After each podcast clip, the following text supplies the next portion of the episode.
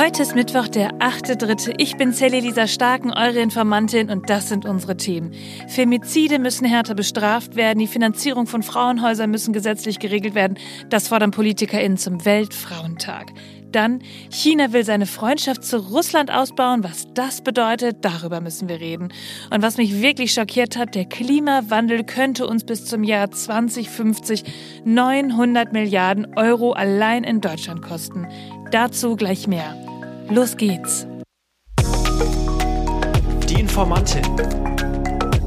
News erklärt von Sally Lisa Stark. Heute ist Internationaler Frauentag, ihr Lieben. Bei manchen von euch ist es ja sogar ein Feiertag im Bundesland. Bei anderen ist es eher ein Tag für eine Demo, um für Frauenrechte zu kämpfen, ein feministischer Kampftag sozusagen. Und andere freuen sich über Blumen, die man mit einem Alles Gute zum Frauentag in der Einkaufsstraße überreicht bekommt. Welcher Typ davon seid ihr denn? Ja, egal wo ihr euch heute verortet, lasst uns doch mal die Gelegenheit nutzen und über Frauenrechte sprechen. Darüber, wo wir heute stehen und was wir eigentlich noch brauchen denn daran sollte uns der Tag ja in jedem Fall erinnern. Aber keine Sorge, wir machen jetzt ja keine große Zeitreise, aber ich habe euch zu Anfang mal ein paar Fragen zur Gleichberechtigung in Deutschland mitgebracht. Die stelle ich euch jetzt und ihr könnt dann kurz mitraten, wenn ihr mögt. Seit wann dürfen denn Frauen ohne die Erlaubnis ihres Ehemanns arbeiten? 1958, wenn das mit ihren Pflichten in Ehe und Familie vereinbar war. Ja, so ganz ohne Limitation war es dann erst seit 1977. Zweite Frage, seit wann dürfen Frauen in Deutschland wählen gehen? Also seit wann haben sie das Wahlrecht? 1918. Und seit wann dürfen sie ihr eigenes Konto führen? Seit 1958. Und die letzte Frage, die schockiert mich immer am allermeisten. Seit wann ist die Vergewaltigung in der Ehe denn strafbar? 1997. Ja, daran merkt ihr mal, dass Frauenwahlrecht ist mal gerade 100 Jahre alt und Vergewaltigung in der Ehe ist mal gerade so 25 Jahre strafbar. Also das sind alles Jahreszahlen, die uns immer wieder erschrecken, weil das alles noch gar nicht so lange her ist. Und für die Gleichberechtigung kämpfen mutige Menschen also schon wirklich lange, aber große Erfolge, die sind erst in den letzten Jahren erzielt worden. Und vieles von dem, was aber andere auch für uns erstritten haben, das fühlt sich für uns ja heute völlig normal an. Aber ich sag euch, nichts kommt von selbst. Und wenn wir jetzt mal Richtung Zukunft gucken und schauen, was es denn eigentlich noch so für Baustellen gerade gibt. Sorgearbeit wird nicht gerecht aufgeteilt. Frauen wenden pro Tag im Durchschnitt über 52 Prozent mehr Zeit für unbezahlte Sorgearbeit wie Kindererziehung, die Pflege von Angehörigen, Hausarbeit oder ein Ehrenamt auf als Männer. Frauen verdienen rund 18 Prozent weniger als Männer. Abtreibungen sind immer noch strafbar. Jede dritte Frau erlebt mindestens einmal in ihrem Leben Gewalt. Führungspositionen sind nur mit 29 Prozent von Frauen besetzt. Mandate in der Politik sind männlicher besetzt. Im Bundestag liegt die Frauenquote gerade mal bei 35 Prozent. Und Leute, Leute, auch News-Podcasts sind zum großen Teil von Männern besetzt. Ihr müsst euch also eigentlich nur mal in eurem eigenen Umfeld umschauen und ihr findet sie, die Ungerechtigkeiten. Ja, bei den Beispielen merkt ihr auch, Gleichstellung ist eigentlich auch ein Querschnittsthema. Sie kommt überall vor, zieht sich durch jeden anderen politischen Bereich und man nennt als Ursache für weniger Gleichberechtigung, dass Frauen strukturell benachteiligt werden.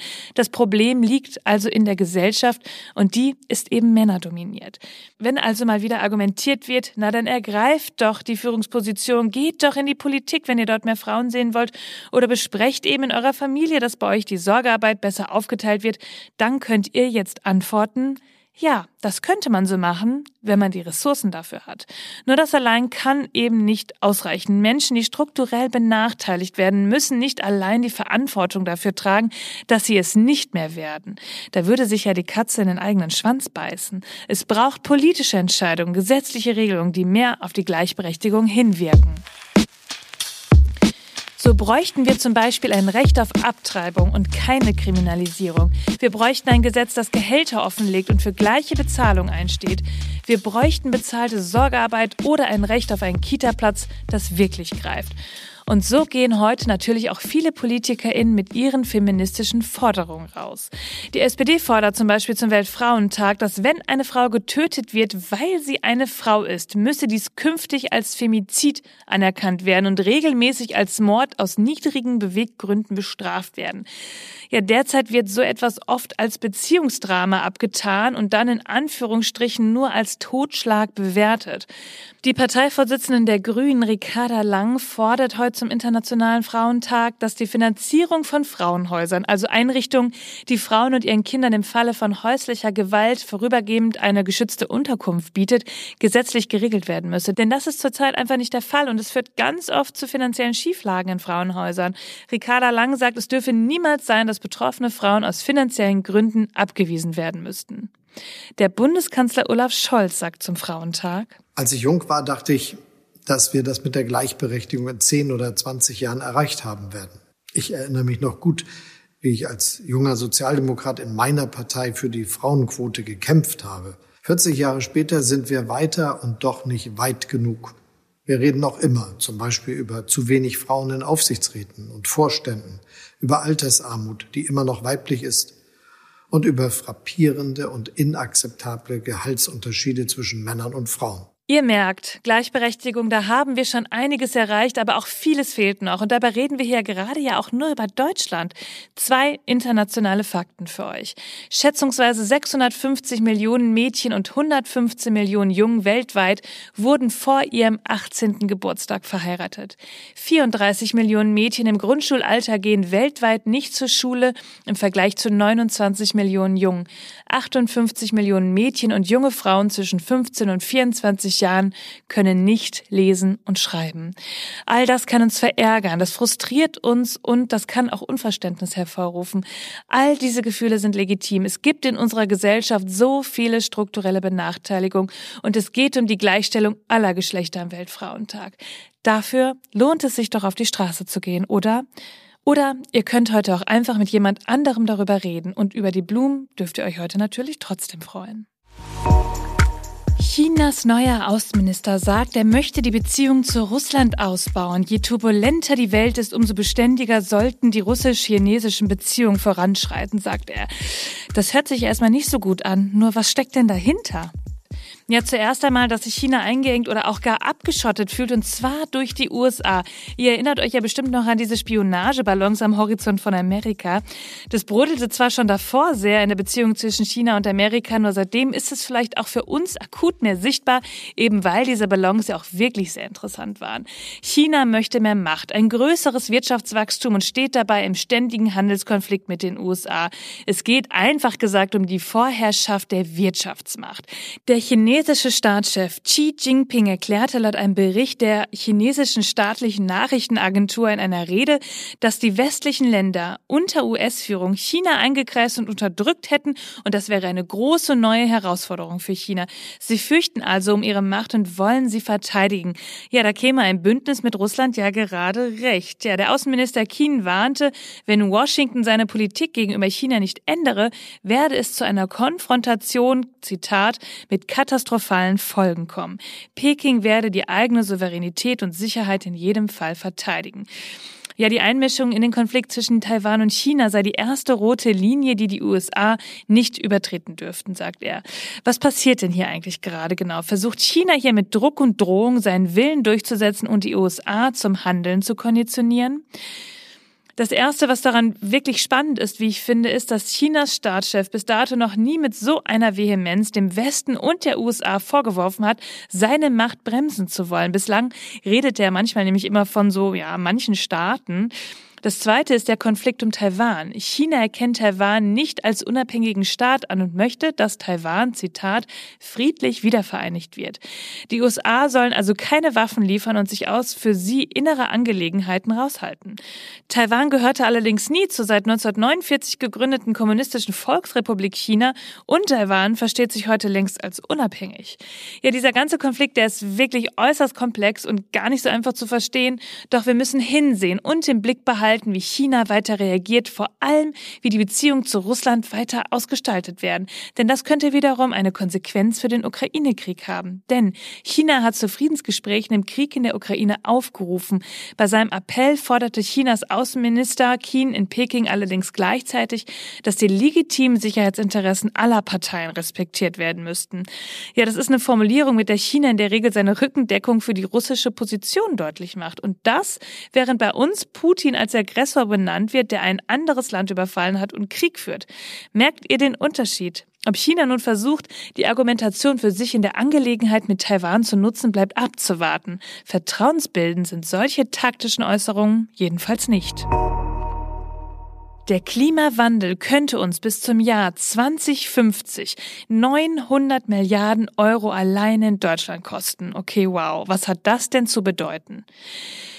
Ja, die Klimakrise merken wir ja überall und das auch bei uns. Überschwemmungen, Hitze, Sommer, Dürren und das bringt natürlich Schäden mit sich. Kaputte Häuser, Infrastruktur, Natur und eine Studie des Bundeswirtschaftsministeriums und des Umweltministeriums zeigt nun auf, dass diese Schäden bis 2050 Deutschland 900 Milliarden Euro kosten könnte.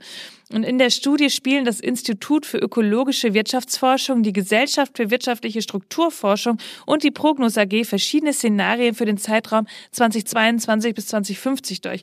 Ja, und je schlimmer die Erderhitzung wird, umso teurer wird es natürlich. Also die 900 Milliarden sind der Maximalfall, den wir erreichen könnten und 280 Milliarden kostet dann ein schwacher Klimawandel.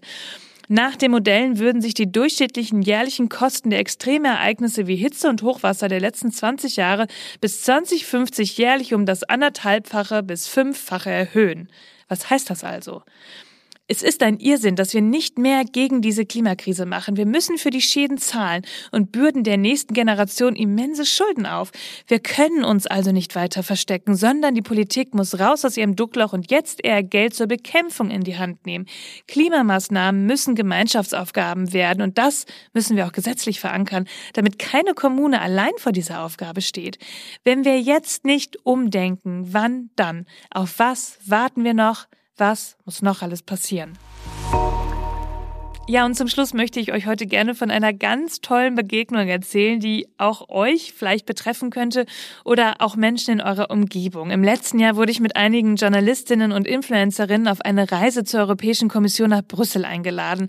Da habe ich wirklich so viele spannende Menschen kennengelernt und ein Gespräch blieb mir davon wirklich sehr in Erinnerung. Tim Rasch, Influencer und früher bekannt aus der Serie Berlin Tag und Nacht, erzählte mir bei einem Abendessen, warum er hier in Brüssel dabei wäre. Er hat sich nämlich bislang nie getraut, über Politik zu sprechen und hatte das Gefühl, ganz viel dazu zu lernen zu wollen und dann mit anderen auch darüber sprechen zu wollen.